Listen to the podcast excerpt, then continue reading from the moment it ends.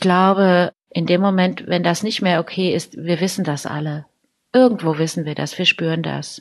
Wir wollen es nicht wahrhaben. Ich wollte es überhaupt nicht wahrhaben, wenn mein Mann sagte, ey, trink nicht so schnell. Ich wollte das nicht hören. Nein. Und es gab so einen mega einschneidenden Moment. Ich glaube, dann habe ich auch ziemlich rasch gesagt, so jetzt muss ich hier was tun. Das werde ich nie vergessen. Wir sitzen beim Italiener, essen schön ne, mit den Kindern. Und mein Sohn ist elf und fordert vehement ein alkoholfreies Bier ein. Und wir so, nee, du bist elf. Und dann gucke ich mich um an dem Tisch und sehe, beide Eltern haben ein Glas Wein vor sich stehen. Da habe ich gedacht, Mist, der hat total recht, der Kurze. Der sieht ja, dass das toll ist im Alltag. Und das hat mich unglaublich berührt. Herzlich willkommen zu Ohne Alkohol mit Nathalie. Dieser Podcast ist für alle, die ein Leben ohne Alkohol führen wollen. Ich spreche heute mit der ärztlichen Psychotherapeutin Angela Kaufmann. Angela ist 54 und lebt mit ihrem Mann und ihren 16-jährigen Zwillingssöhnen in Bielefeld. Ich stehe schon länger mit ihr in Kontakt und im Oktober haben wir auch schon mal einen Text von ihr im nüchtern Newsletter veröffentlicht. Damals schrieb Angela darüber, welche Scham sie überkam, als ihr bewusst wurde, dass sie alkoholabhängig ist. Sie, obwohl sie es als Profi doch besser wissen müsste. Was da vorging in ihr, beschrieb sie in ihrem Text damals so. Ich habe mich besonders geschämt, weil ich es mir als Psychotherapeutin nicht erlaubt habe, süchtig zu sein. Ich hatte kein Problem, mir meine früheren Depressionen einzugestehen, auch mit Patienten darüber zu sprechen, ihnen zu sagen, dass das normal ist, dass das viele trifft. Aber trinken? Oh Gott, diese Scham hat mich mindestens ein Jahr gekostet, bevor ich mir Hilfe geholt habe. Bei Angela beginnt das mit dem Trinken unproblematisch, wie bei so vielen von uns. Mal ein Glas Wein zum Essen, sonst nie. Das bleibt auch erstmal so, viele Jahre, sogar als sie anfängt, sich als Therapeutin selbstständig zu machen.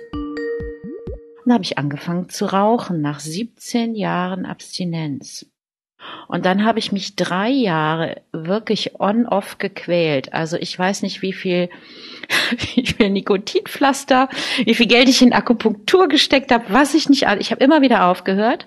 Und jedes Mal, wenn ich aufgehört habe, habe ich mehr geraucht. Und meine Familie, sprich mein Mann und die Kinder, die fanden das natürlich ganz schrecklich. Das heißt, ich habe ganz viel heimlich geraucht. Mhm. Also das Rauchen war, war wirklich eine extreme Sucht. Und dann habe ich es nach drei Jahren endlich geschafft aufzuhören. Und dann gab es eine Suchtverlagerung. Da habe ich angefangen, mehr zu trinken. Und das war mir erstmal so gar nicht klar. Aber dann habe ich abends eben getrunken, um mich zu beruhigen. Und da fing das an. Das ist mir nochmal sehr klar geworden, als mein Mann sagte, Mensch, du hast doch früher gar nicht viel getrunken. Mhm. Das heißt, dein Mann hat dich dann aber schon relativ schnell drauf angesprochen. Wie viel hast du dann getrunken, so im Vergleich? Also ich habe eine halbe Flasche Wein am Abend getrunken. Zum Essen manchmal gar nichts mehr, sondern ne, das hat sich wirklich verändert. Also im Gegensatz zu meinem Mann, der das Glas Wein zum Essen genossen hat, habe ich zum Essen nichts getrunken und habe mir dann aber nach dem Essen, und das war auch ganz oft Erschöpfung und Druck, relativ schnell in ganz kurzer Zeit eine halbe Flasche Wein getrunken. Mhm. Ne, zwei große Gläser Weißwein, die waren zack weg. Und das flutet ja dann relativ schnell an. Und dann war ich müde und bin ins Bett gegangen. Mhm. Und das war auch genau der Zweck, weil ich dann abends mit meiner Anspannung oder meiner Erschöpfung oder beidem miteinander nicht mehr umzugehen wusste. Und dann gab es nichts mehr zu tun offiziell nach außen und dann ging es einfach nur darum, zur Ruhe zu kommen. Du warst die klassische Entspannungstrinkerin, ne? Ja, ja, ja. Und ich finde Entspannung, das ist das eine und Erschöpfung. Mhm. Ich habe mit einigen Leuten gesprochen und manche sagen ja zur Belohnung, das habe ich zum Beispiel nie gehabt. So jetzt gönne ich mir ein Gläschen. Das war's nicht. Erschöpfung ist, also mehr habe ich auch jetzt noch mal in Zeiten gemerkt, wo, wenn noch mal selten so der Gedanke kommt, ach, jetzt könnte ich trinken, dann waren es Momente der Erschöpfung, wo ich einfach über meine Grenzen gegangen bin, wo ich überhaupt nicht wusste, wo die sind, ich konnte ja nicht einhalten, gute Selbstfürsorge, Pausen machen, liebevoll mit mir sein, ja. So ganz zum Schluss, als es schon eindeutig abhängiges Trinken war, hm. wie lief so ein klassischer Tag bei dir ab? Heute kann ich sagen, ich war jeden Morgen verkatert.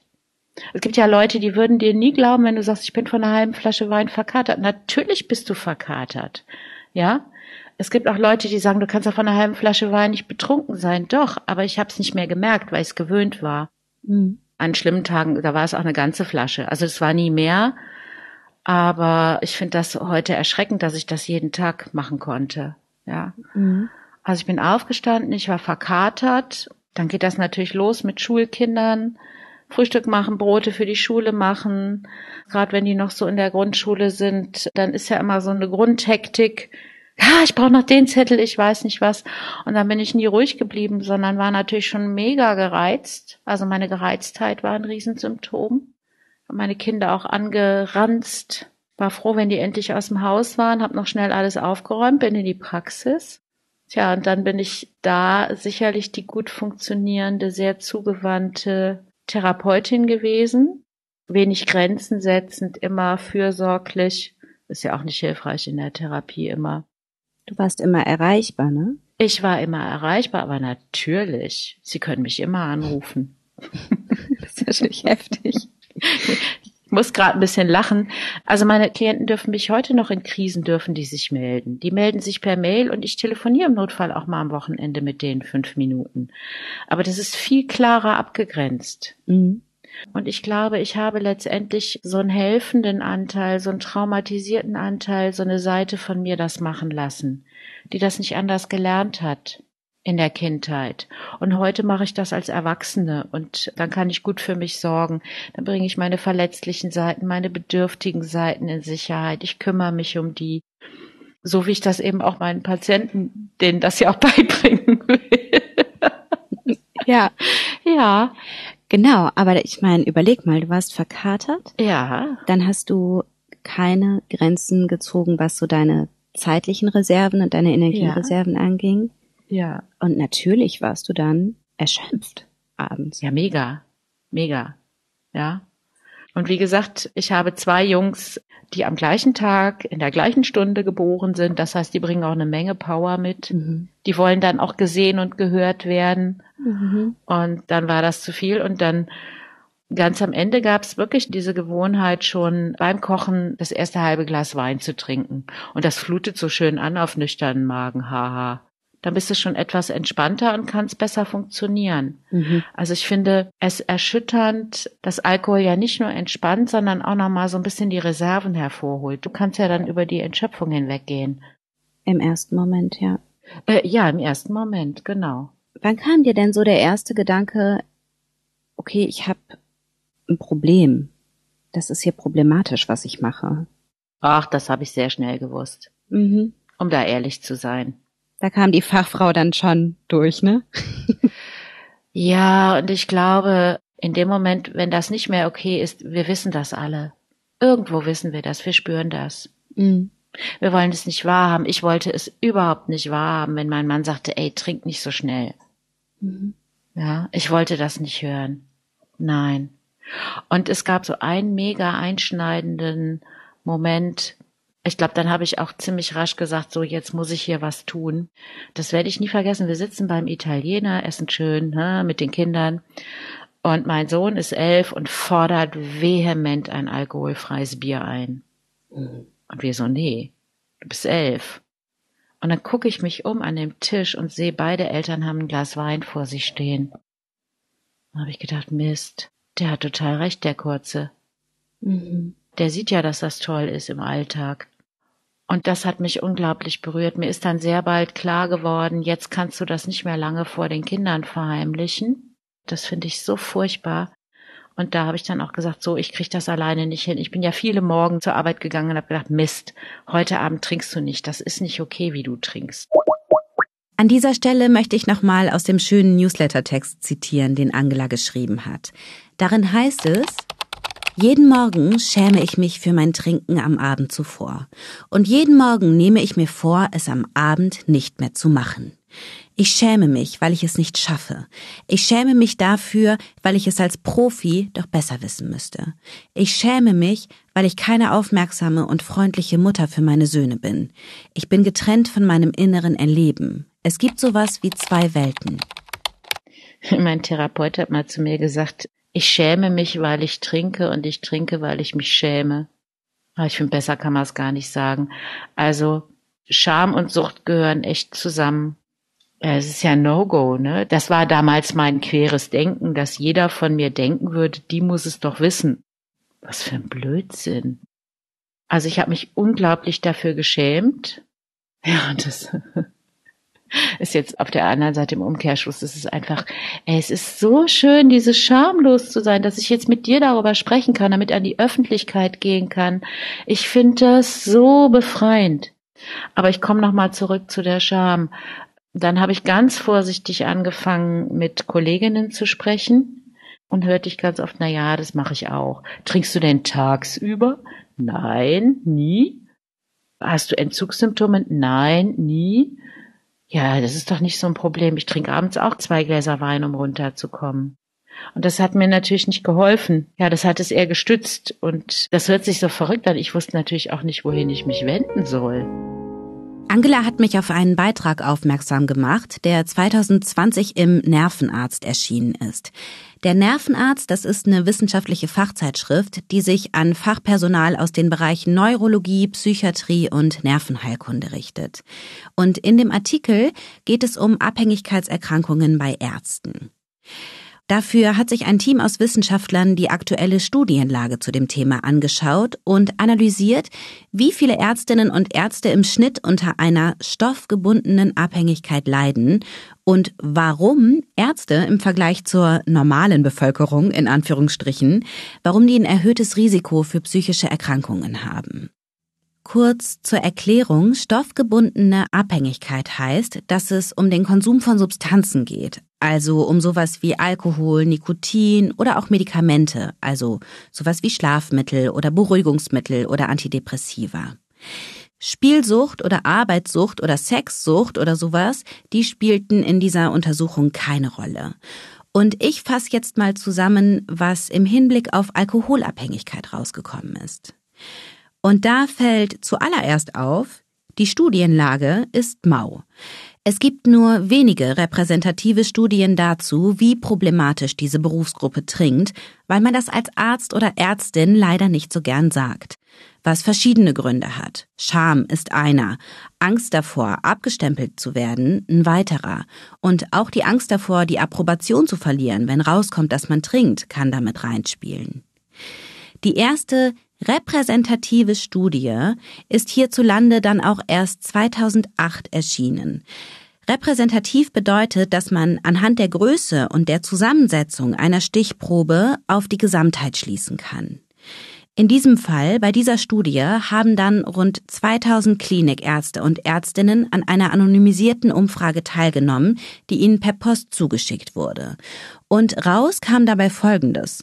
Rund 20 Prozent der Befragten tranken riskant. Also jeder Fünfte. Davon schossen sich 11 Prozent mindestens einmal im Monat richtig ab. Also jeder Zehnte. Aktuellere Untersuchungen kommen zu ganz ähnlichen Ergebnissen. Und zwei krasse Ergebnisse möchte ich noch mit dir teilen. Erstens, 70 Prozent aller diagnostizierten Suchterkrankungen bei Ärzten gehen auf Alkohol zurück. Dicht gefolgt von Nikotin übrigens. Und zweitens, ja, Ärzte neigen sogar eher dazu, abhängig zu werden als die normale Bevölkerung. Sieben bis acht Prozent von ihnen erkranken im Laufe ihres Lebens an einer sogenannten Substanzkonsumstörung. Heißt, sieben bis acht Prozent aller Ärzte sind irgendwann in ihrem Leben an dem Punkt, an dem sie abhängig machende Substanzen wie Alkohol oder Medikamente im Übermaß zu sich nehmen. Und dieser Wert liegt circa zwei Prozent höher als beim Rest der Bevölkerung. So, und jetzt fragen wir uns natürlich, wie kommt das? Die Autoren dieses Fachartikels begründen das zum Beispiel damit, dass Ärzte so leicht an Medikamente rankommen und dass so eine gewisse Vertrautheit damit herrscht. Also weniger Berührungsangst, weil man eh tagtäglich damit hantiert. Das ergibt ja dann auch für Alkohol und Nikotin Sinn, ne? Kommt man auch leicht ran, herrscht auch eine gewisse Vertrautheit mit hierzulande. Hinzu kommt bei Ärztinnen und Ärzten dann noch enormer beruflicher Leistungsdruck. Hinzu kommen auch noch Schicht- und Bereitschaftsdienste, die den Schlafrhythmus komplett durcheinander bringen und den Körper so enorm belasten. Und hinzu kommt natürlich auch noch diese extrem hohe Verantwortung, die mit dem Beruf einhergeht. Da geht's ja schnell auch mal um Leben und Tod. Angela sieht noch einen weiteren Grund für diese Anfälligkeit für Abhängigkeit. Also ich kann erstmal davon reden, was bei mir selber ist. Mhm. Zum einen ähm, mag ja auch Ausnahmefälle geben, aber ich glaube, wenn wir einen helfenden Beruf ergreifen, haben wir da gute Gründe für. Da ist das ja nicht nur genetisch. Also die meisten Menschen, die einen helfenden Beruf ergreifen, haben das früh gelernt in ihren Familien. Die können besser für andere sorgen als für sich selbst. Mhm. Ich sag mal, ich bin mit dem Blaulicht auf dem Kopf auf die Welt gekommen. Ich bin auf die Welt gekommen, um zuerst meine Familie zu retten. Da entsteht auch immer eine Größenidee. Dann habe ich Macht über meine Angst. Hatte ich als Ärztin natürlich. Und dann kann ich das kontrollieren. Und dann kümmere ich mich um die anderen. Dann haben die die Probleme. Das ist das eine. Die anderen sind ja krank und nicht ich. Und eben dieser Spagat zwischen, ich kann mich besser um andere kümmern als um mich selbst, ja, aber dann negiere ich ja meine eigene Bedürftigkeit in Kombination mit einem wahnsinnigen Leistungs- und Arbeitsdruck, ne? Aber hallo, du musst funktionieren. Und ja, das hat sich verändert in den Krankenhäusern. Ähm, bin sehr dankbar, dass ich in diesen Strukturen nicht mehr arbeiten muss. Aber ich bin ja noch in der Zeit in Krankenhäusern groß geworden mit sehr hierarchischen Strukturen und du hast auf der einen Seite eine Wahnsinnsverantwortung, musst unter mega Zeitdruck Entscheidungen treffen, die ja andere Menschen wirklich schwer schädigen können, die die auch das Leben kosten können, die die behindern können. Mhm. Diese Gewissheit, du stehst immer mit einem Bein im Knast. Ja, und dann leuchtet es irgendwo auch ein, dass sich dann so ein Tabu entwickelt, hm. nicht über eigene psychische Probleme ja. sprechen zu können oder zu dürfen, ne? Oder erschöpft zu sein ja. oder eben diesem Druck da nicht standhalten zu können, ja. wie du das so schön geschrieben hast. Oder depressiv zu sein. Oh ja. Die halbe psychiatrische Abteilung war depressiv. Ich muss gerade ein bisschen lachen. Und das ist ja auch so ein Ding. Ich konnte meinen Patientinnen immer sagen, ja klar, Depression habe ich früher auch gehabt. Aber bis ich so weit war zu sagen, ich habe ein Alkoholproblem gehabt, ich war abhängig und ich habe getrunken. Ja, bis dahin vergehen noch ein paar Jahre. Aber 2019 geht Angela dann den ersten großen Schritt in diese Richtung und wendet sich an eine Suchtberatungsstelle der Caritas. Ich hatte da angerufen und den Termin gemacht, da musste ich dann noch eine Woche oder so drauf warten. Und ich bin dahin gefahren mit einer Mischung aus Angst, aber auch mit unglaublicher Erleichterung.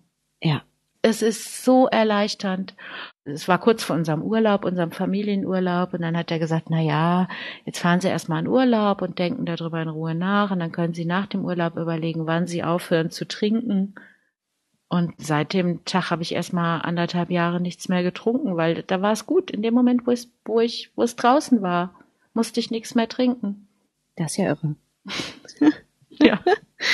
Nein, es war so leicht. Das ist ja das, ne? Wenn dann einmal diese Entscheidung gefallen ist, mhm. dann war es so leicht. Mhm. Also mir ist das dann nicht schwer gefallen. Ich kann das nicht anders sagen. Ich rede das auch nicht schön. Und ich konnte von dem Tag an das auch allen Leuten erzählen. Also ich bin da sehr offen mit umgegangen. Da war es dann okay. Du hast dir da aber einen Therapeuten gesucht, oder? Nach diesem Gespräch mit der Caritas.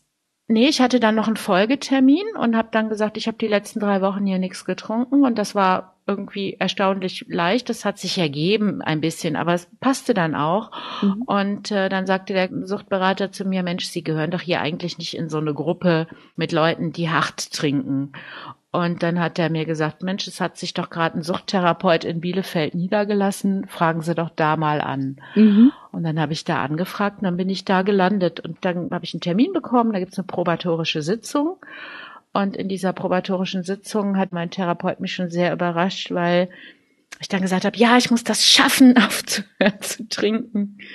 Das werde ich nie vergessen. Und dann hatte der so einen Stift in der Hand und sagte, ach, Frau Kaufmann, Schaffen. Schaffen ist nicht Ihr Problem. Schaffen können Sie alles. Das können Sie. Sie wissen nicht, wie das mit dem Lassen geht. Und in dem Moment ließ er diesen Stift fallen. An Suchtberatungsstellen wie die von der Caritas kannst du dich mit allen Fragen wenden, die du in Bezug auf deinen Konsum hast. Die Beratungskosten übernimmt die Kommune, in der du lebst. Für dich ist die Beratung dort kostenlos. Suchtberatungsstellen sind auf jeden Fall die richtigen Anlaufstellen, wenn du merkst, okay, ich bin abhängig, mein Alltag ist ein krasser Trigger für mich, ich muss da raus, um das zu schaffen, abstinent zu werden, und ich möchte jetzt für ein paar Wochen bzw. Monate in eine stationäre Reha gehen, also in eine Klinik, in der ich dann therapeutische Unterstützung bekomme und in der ich auch übernachten kann, bis ich stabil genug bin für das Leben da draußen. In der stationären Reha gibt es Einzel- und Gruppentherapie, Arbeitstherapie und je nach Einrichtung auch solche Angebote wie Sporttherapie, Kunsttherapie oder Ernährungsberatung. Manche Kliniken haben sich auch noch spezialisiert, zum Beispiel eben auf Trauma und Sucht oder auf Depressionen und Sucht. Und damit deine Rentenversicherung die Kosten für deinen Aufenthalt dort übernimmt, kannst du mit Hilfe der Suchtberatung einen entsprechenden Antrag stellen. Es gibt auch sogenannte Tageskliniken, da übernachtest du zu Hause und bist tagsüber in der Klinik. Das ist dann eher was für dich, wenn es dir schon gelingt, abstinent zu leben. Wenn du ein stabiles Umfeld hast, aber eben noch intensive psychotherapeutische Hilfe in Anspruch nehmen möchtest. Und Kombinationen gibt es auch noch. Also falls dich das interessiert, Suchtberatungsstellen können dich, was das angeht, umfassend informieren.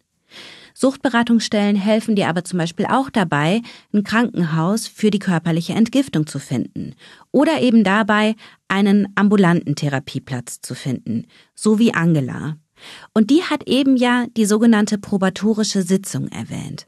Diese Probesitzungen ganz am Anfang einer Therapie, die dienen dazu abzuchecken, ob man zueinander passt, ob die Behandlung, die ein Therapeut oder eine Therapeutin anbietet, für dich die richtige ist, ob die Chemie zwischen euch stimmt, also ob ihr beide euch vorstellen könnt, miteinander zu arbeiten. Manchmal passt es, manchmal passt es nicht. Das ist ganz normal. Und es ist auch total okay, nach so einer probatorischen Sitzung zu sagen, nee, für mich passt das nicht. Für Angela passte es allerdings, wobei ihre Suchttherapie dann ganz anders ablief, als sie dachte. Dann bin ich da jede Woche hingegangen und dann ging's, also bei mir ging's gar nicht mehr so ums Trinken. Ich dachte, der macht mit mir so Abstinenzregeln, was weiß ich nicht alles. War nie ein Thema. Es ging nur ums Trauma. Mhm. Da sind so viel Groschen gefallen. Da musste ich, ich bin Traumatherapeutin. Ich lerne das seit Jahren. Da musste ich realisieren, dass ich komplex traumatisiert bin. Was heißt das? Das heißt, dass ich auch in meiner Kindheit, dass ich Traumatisierung erlebt habe und gelernt habe, mit Schrecken, Angst und all diesen Dingen die unter den Teppich zu kehren und letztendlich mit der Sucht später das bekämpft habe. Und jetzt spricht so der Profi, das ist ja auch klassisch, wenn die eigene Kraft nicht mehr so reicht, so Mitte, Ende 40, dann braucht man zusätzliche Strategien, um den Deckel drauf zu halten, damit einem das nicht um die Ohren fliegt. Und ich habe halt angefangen zu trinken, um meine Gefühle abzuwehren. Also Angst, Wut, Trauer. Ähm, ich kannte keine Angst bis vor drei Jahren. Ich wusste gar nicht, was das ist. Wie läuft das ab in so einer Traumatherapie? Ist das eine Gesprächstherapie? Also wie ja. sorgen Therapeutinnen und Therapeuten dann dafür, dass solche Groschen fallen? Ich glaube, das macht jeder anders. Ich habe einfach den für mich perfekten Therapeuten gefunden, mhm. weil der mich konfrontiert hat. Also man könnte sagen, die Folge von Traumatisierung ist, dass es letztendlich so einen Alltagsanteil gibt, der funktioniert. Und die schlimmen Sachen, die sind abgespalten, die Gefühle. Mhm. Wir haben gelernt, eine Mauer dazwischen zu bauen, als wären wir verschiedene Wesen. Mhm. Es gibt eine Amerikanerin, die hat ein wunderbares Buch geschrieben, das heißt Tagkind, Nachtkind. Das Tagkind ist tagstar, das lächelt, das strahlt, das schafft alles, das hat gute Beziehungen. Und das Nachtkind, das ist so das Kellerkind, ne, das all diese traurigen Gefühle gespeichert hat. Und es ist aber nicht beides da. Und das Problem ist, dass du Gefühle natürlich nicht selektiv wegsperren kannst. Das heißt, wenn du keine Trauer fühlst, fühlst du auch keine Freude. Ich war auch nicht fröhlich. Mhm. Ich habe funktioniert, aber nicht gelebt. Da ist mir das nochmal sehr bewusst geworden. Ne? seit ich das bearbeitet habe, das war schon ein wichtiger Teil. Und als ich dann nochmal aufgehört habe zu trinken, ich habe ja später nochmal angefangen zu trinken, seitdem lebe ich. Ich bin total lebendig. Ich bin traurig, ich bin wütend, ich bin fröhlich, ja. Und letztendlich ist es die Aufgabe der Therapeutin oder des Therapeuten, diesem im Grunde hochängstlichen Alltagsanteil, der funktioniert, zu helfen, das zuzulassen, die Gefühle zuzulassen. Und dann konnte all die Trauer und all die Wut und all die Angst und der Schrecken, was ich so weggesperrt hatte, so viele Jahre, mhm. konnte dann da hochkommen, mhm. weil ich mich bei dem sicher gefühlt habe. Verstehe. Also es geht in der Traumatherapie darum, den Zugang zu diesen Gefühlen zu finden und dann den Raum zu schaffen, dass sie da sein können in einer sicheren Atmosphäre, ne? Ja. Zum ersten Mal gefühlt werden können. Genau. Ja, zum ersten Mal im Erwachsenenleben. Mhm. Weil das Kind muss lernen, das wegzuspalten, weil was soll das Kind machen? Das kann nicht weg von seinen Eltern, das kann nicht weg aus seiner Welt und muss ja weiterleben. Du kannst nicht, wenn du Angst hast, gleichzeitig spielen oder essen. Das geht nicht. Das macht kein Tier. Ja. Und das ist dann die Lernstruktur, die uns hilft in der Kindheit, ja, zu überleben und eben weiterzumachen. Und das ist erstmal ist das ja eine super Strategie. Nur im Erwachsenenalter steht sie dir dann irgendwann im Weg und die Gefühle drängen ja trotzdem hoch. ja. Ah, danke, das ist sehr interessant. Du kamst dann irgendwann auf die Idee, kontrolliert zu trinken. Ja. Wie kamst du denn darauf? das ist eine gute Frage. Ich glaube, es war am Anfang so die Vereinbarung, der Suchtberater hat zu mir gesagt, Sie müssen jetzt erstmal ein Jahr nicht trinken, damit Ihr Suchtgedächtnis gelöscht ist. Und dann war irgendwie diese Einjahreszahl bei mir. Und nach anderthalb Jahren habe ich das auch mit meinem Therapeuten besprochen. Ich habe gesagt, ja, wie ist denn das? Könnte ich es nochmal versuchen? Ich hatte aber auch einen riesen Schiss davor. Und ich wusste aber auch von Leuten, die das angeblich, kann ich ja heute rückblickend sagen, ne? Äh, hingekriegt haben. Und dann hat er gesagt, Sie können das ausprobieren. Mhm. Also der hat mir die Freiheit gelassen. Ja, dann habe ich das ausprobiert und dann war das auch so wirklich ein zelebriertes halbes Glas Wein. Und dann war ich auch total erleichtert, dass ich nicht sofort das Gefühl hatte, ich muss ganz viel trinken. Und dann hat es ein gutes Vierteljahr gedauert, dann war ich wieder da, wo ich vorher war. Mhm. Jetzt kann man sagen Corona, aber es ist natürlich Quatsch. Irgendeinen Grund gibt's immer zum Saufen. Ne? Mhm das ist nicht Corona, es sind nicht die Kinder und es ist auch nicht der Krieg jetzt oder irgendwas oder dass irgendwie jemand krank ist und dass ich traurig bin. Nein, da ist es ganz schnell wieder da. Ja. Wann ist dir das klar geworden, dass das mit dem kontrollierten Trinken nicht klappt? Naja, als ich wieder jeden Tag Alkohol getrunken habe und morgens gedacht habe, heute Nachmittag lasse ich sein oder heute Abend. Mhm. Ja. Oh Gott, wie hast du dich denn da gefühlt? Scheiße. Ja, das glaube ich echt scheiße. Ich kann das nicht anders sagen. Ich habe mich schlecht gefühlt und ich habe da immer mal wieder so mal hier mal 14 Tage und da mal ein paar Tage. Ich habe da auch immer Trinkpausen gehabt, aber im Grunde wusste ich schon, das geht nicht mehr. Und irgendwann ist mir dann auch echt der Kragen geplatzt und dann habe ich ja auch entschieden, so jetzt ist wieder Schluss. Beziehungsweise ich habe einfach erstmal aufgehört. Warst du dann noch bei deinem Therapeuten? Ja, mit seltenen Sitzungen, ja. Mhm. Ah, das ist gut, dass du das nochmal ansprichst. Das war so Trauma war durchgearbeitet. Also ich konnte auch hinfühlen, ne? alles bearbeitet, prima, ist auch wirklich gut bearbeitet, ist gut gelöst. Und ich habe aber wieder getrunken und habe mich trotzdem weiterhin, mir ging's nicht gut. Mhm. Also mir ging's auch psychisch nicht gut. Ich war nachts unruhig, ich habe schlecht geschlafen, ich war morgens depressiv. Und das war der Alkohol. Mhm. Definitiv. Das finde ich jetzt wiederum sehr gut, dass du das ansprichst, weil viele ja auch glauben, wenn du das Trauma für dich aufgearbeitet hast, dann kannst du wieder trinken, ne? Dann ist die Sucht weg. Und ich denke immer, boah, das kann so schnell zur Falle werden, diese Art zu denken. Ja. Wie siehst du das? Ich habe eine Freundin, ähm, die das wirklich hinkriegt. Also die hat früher echt deutlich mehr getrunken und die trinkt jetzt ganz selten. Mhm.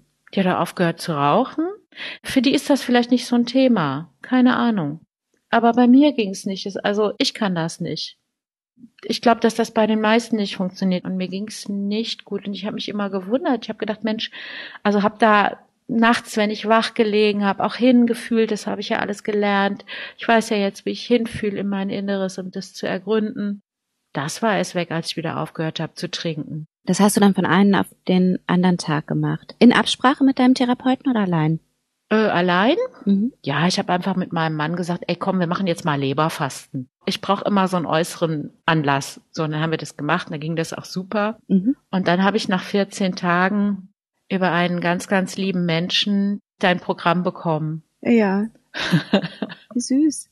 Und das hat mir so geholfen, die ganzen Infos, dieses getragen werden. Ja, dieses jeden Morgen, hey, du wundervoller Mensch. Ich habe mich jeden Morgen darauf gefreut. Und ich habe da so viel nochmal bekommen. Ich kann jetzt sagen, ja, vielleicht hätte ich das auch so geschafft, das kann schon sein. Aber in dieser Tiefe, meine Güte, und dann auch nochmal mit dieser Freude, ja. Also die Freude, die war so super dabei. Ich konnte das auch noch so richtig genießen. ja, und ich finde dein Programm wunderbar und ich finde, das schließt auch wirklich, also jetzt kommt wieder der Profi und aber auch die selber Betroffene, beides. Es schließt eine Riesenlücke und einen Riesenbedarf. Inwiefern? Das ist so eine wunderbare Hilfe zur Selbsthilfe. Du kriegst jeden Tag, hast du mir was an die Hand gegeben. Das war ja ein gigantischer Supermarkt, sag mal, mit Zutaten vom Feinsten. Und es hat mich auch in ganz vielen Bereichen nochmal wirklich zu mir nach vorne gebracht. Es hat mir Handlings gegeben, also Mittel. Ich schreibe bis heute Tagebuch. Das ist wunderbar. Wofür ich dir bis heute, also ewig die Füße küssen werde, ist, dass man eine Minute meditieren kann. Und nicht, ey, ich habe in meinem Leben Achtsamkeitskurse gemacht, schon vor 15 Jahren. Und ich weiß nicht was alles und meditiert und ich habe es zu Hause nie hingekriegt. Eine Viertel, eine halbe Stunde sitzen. Mhm. Und dann kommst du einfach daher und sagst, ey, du kannst eine Minute meditieren. Und dann habe ich, da ist es mir wie Tomaten von den Augen gefallen. Da habe ich gesagt, ja, die Frau hat total recht. Es reicht. Es ist wunderbar. Da kam plötzlich eine Leichtigkeit in die Meditation rein. Das, das wird hier auch ganz weiter verteilt. Ich habe auch Patienten, die das echt genießen. Aber weißt du, immer dieses, du musst eine Viertelstunde meditieren und dann am besten auf dem Kissen und nein, du musst auch mit den Schmerzen dann atmen, die du in den Füßen hast. Was für ein Blödsinn. Mhm. ja das hat mir so gut getan und ich würde mir das so wünschen, dass es das bitte doch in der Form auch noch bitte für Menschen mit Depressionen oder mit Essstörungen gibt. Wow. Boah, danke, ne? Danke, danke, danke. Das freut mich so sehr, dass du das sagst, weil es ist ja als Komplementärangebot gedacht, ne? Ja. Als zusätzliche Motivationshilfe, Anregung und ja, unbedingt. Es freut mich so, dass das genau so dann auch ankommt. Also mega. Total. Ich kann dir nur sagen, als selber Betroffene, das Wunderbare ist deine Ehrlichkeit und das ist so authentisch. Und es hat aber auch alles richtig Hand und Fuß. Also ich meine, das ist ja gigantisch recherchiert. Für mich ist es diese Mischung, ich brauche das auch für mich selber. Ich kann mit so einem Lululala kann ich nichts anfangen. Das hat ein gigantisches professionelles Niveau mit dieser wirklich echten, menschlichen, liebevollen Seite, weil du genau weißt, wovon du sprichst und weil du das aber auch wirklich so meinst. Und es geht nur mit beiden. Wie lange bist du jetzt abstinent? Äh, am 26.04. jetzt wieder ein Jahr. Also noch nicht ganz ein Jahr. Okay. Mega. Das finde ich ganz erstaunlich. Ähm, als jetzt so das Interview so kam, da dachte ich, hä? war da noch was? es, ist, es ist so weg. Mhm. Jetzt gehöre ich auch noch zu den Glücklichen, die kein Craving hatten. Hatte ich wirklich nicht. Das ist nicht dahergeredet. Was mich echt überrascht hat, ich war letzte, vorletzte Woche im Krankenhaus, hatte Nierenstein, wurde operiert, habe jede Menge Schmerzmittel, Opiatschmerzmittel bis zum Abwinken gekriegt. Und dann war ich den ersten Abend zu Hause und hatte so einen Gedanken wie, ich nehme jetzt ein Glas Wein, aber nicht im Sinne von, oh, jetzt könnte ich trinken, sondern als würde ich noch trinken und als wäre es nie anders gewesen. Aha. Und das fand ich total interessant. Da habe ich zum ersten Mal verstanden an dem Abend, was die Leute mit Suchtgedächtnis meinen. Mhm. Ich kannte das nicht, aber anscheinend diese, sag ich mal, ordentliche Überflutung meines Gehirns im Dopamin- und Opiatstoffwechsel hat dazu geführt, dass das plötzlich so da war. Und ich dachte, hä? ja, seitdem verstehe ich, dass jeder Mensch wirklich seinen ganz eigenen Weg und jede ihren eigenen Weg in die Abstinenz hat. Mhm. Ich finde es manchmal ganz gut, dass nochmal so kleine Warnschüsse kommen, ne?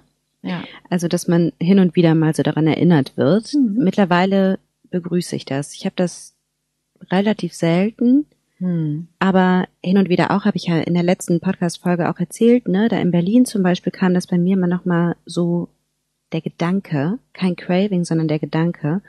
Und da dachte ich auch, ah, okay, hallo, ja, ja. Mhm. Registriert, ja. ist gut. Mhm. Ja, ja. Also das kenne ich auch. Und dann weiß ich, ich bin bedürftig. Mhm. Ah, was brauche ich denn jetzt stattdessen? Mhm. Ne, letztes Jahr gab es einfach ganz viel Belastung bei uns. Mein Mann hatte eine schwere Herz-OP und da bin ich abends nach Hause gekommen und habe gedacht, okay, jetzt könnte ich auch trinken. Aber es war so wie, ach ja, mh, und jetzt gehe ich ins Bett und kümmere mich um mich oder tu mir was Gutes. Was brauche ich denn jetzt? Ja. Was machst du denn da heute? Weil Erschöpfung ist ja immer noch da. Ja, klar. Überforderung wird auch immer mal wieder da sein. Gerade in solchen, wenn ich überlege, dein Mann hatte eine OP, dann war Corona, ne? Also das sind ja mhm. Dinge, die vielleicht als Ausrede nie ganz taugen, aber die ja durchaus belastend sind. Ja, klar. Was machst du da heute? Oder wie gehst du damit um? Also, ich teile viel mehr meine Trauer, meine Angst. Ich kann sie überhaupt erst benennen. Mhm. Ich teile das mit der Freundin, mit meinem Mann, mit mir selber. Also durch allein dieses tägliche morgens Tagebuch schreiben, da schreibe ich meine Gefühle nieder, da bin ich in Verbindung mit mir. Und wenn ich erschöpft bin, ich mache einfach Pause, ich leg mich hin. Ja. Ich gehe in die Sauna, Badewanne, mit dem Hund spazieren gehen, joggen, Yoga, also das Feld ist groß. Mhm. Und der Witz ist immer, finde ich, das klingt so einfach, es klingt so banal, aber es ist eine unglaubliche Errungenschaft, wenn man es hinbekommt, das in seinem Leben tatsächlich dann so zu praktizieren, ne? Total. Es geht drum, also ich habe das gemerkt zum Beispiel mit dem Tagebuchschreiben. Da gab es so um die Jahreswende rum so eine Zeit, wo ich es hab schleifen lassen. Mhm. Ja, dann esse ich nachts mehr Süßigkeiten. Das Mhm. ich weiß genau, was du meinst. Ja, das. ne, das. Also es bahnt sich so oder so sein Weg und dieses, du musst es tun und du musst es täglich tun, du musst nichts Großes tun. Es geht um dieses Dranbleiben. Eine letzte Frage. Warum war es dir wichtig, heute hier mit mir zu sprechen? Ich glaube, ich möchte gerne eine Frau zitieren, bei der ich wunderbarste Seminare gemacht habe, Joni Spearings. Die sagte immer, man muss nicht auf der goldene Eier sitzen, man muss sie verteilen. Und diese Erfahrung, dass das Leben nüchtern einfach so, also das habe ich ja von dir bekommen, Nüchternheit ist einfach so toll, das ist so wunderbar, es ist ein Geschenk, es ist kein Verzicht. Das möchte ich teilen. Und es ist mir schon auch wichtig, das zu teilen, dass die Scham so eine Riesenbremse ist. Und dass die Scham aber sich auflöst, die verliert ihre Macht, wenn wir sie ansprechen. Wenn wir diese Decke wegziehen, da passiert gar nichts Schlimmes. Niemand verurteilt mich. Im Gegenteil. Ich bekomme nur liebevolle und mich würdigende Rückmeldungen, ja. Hat noch keiner gesagt, was, du hast getrunken, was?